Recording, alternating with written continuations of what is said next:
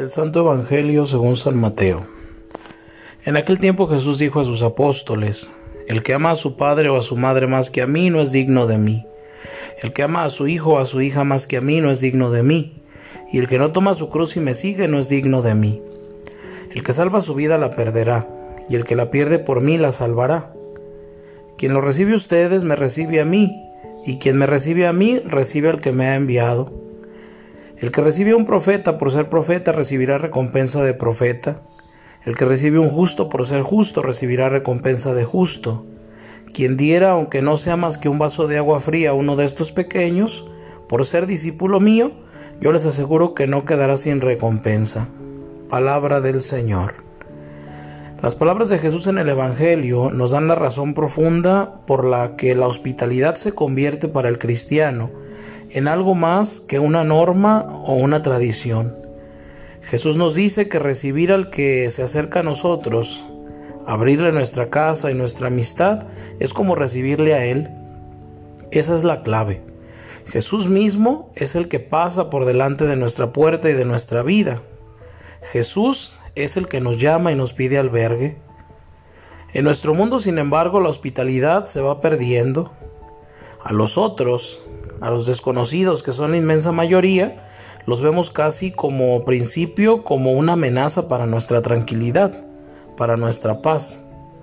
Los periódicos están llenos de noticias de asesinatos, robos y otras fechorías. La televisión nos trae también casi a diario imágenes preocupantes.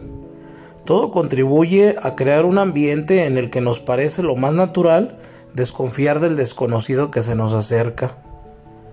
Valoramos mucho, quizás demasiado, nuestra seguridad, nuestra paz y nuestras cosas. Terminamos comprando armas y alarmas para protegernos y poniendo vallas alrededor de nuestras casas. Las naciones hacen lo mismo, se refuerzan las fronteras y los ejércitos se arman hasta los dientes.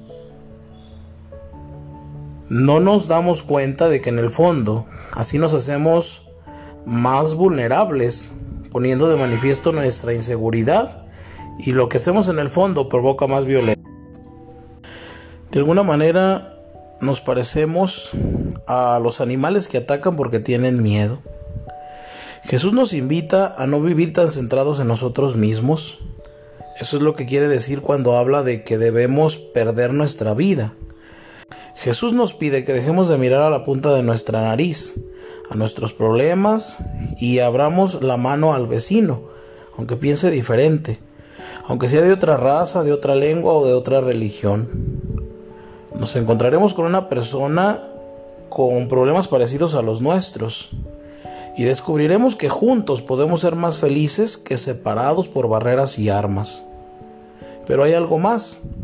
Desde nuestra fe sabemos que ese que tenemos enfrente por amenazador que parezca, es nuestro hermano, es Cristo mismo.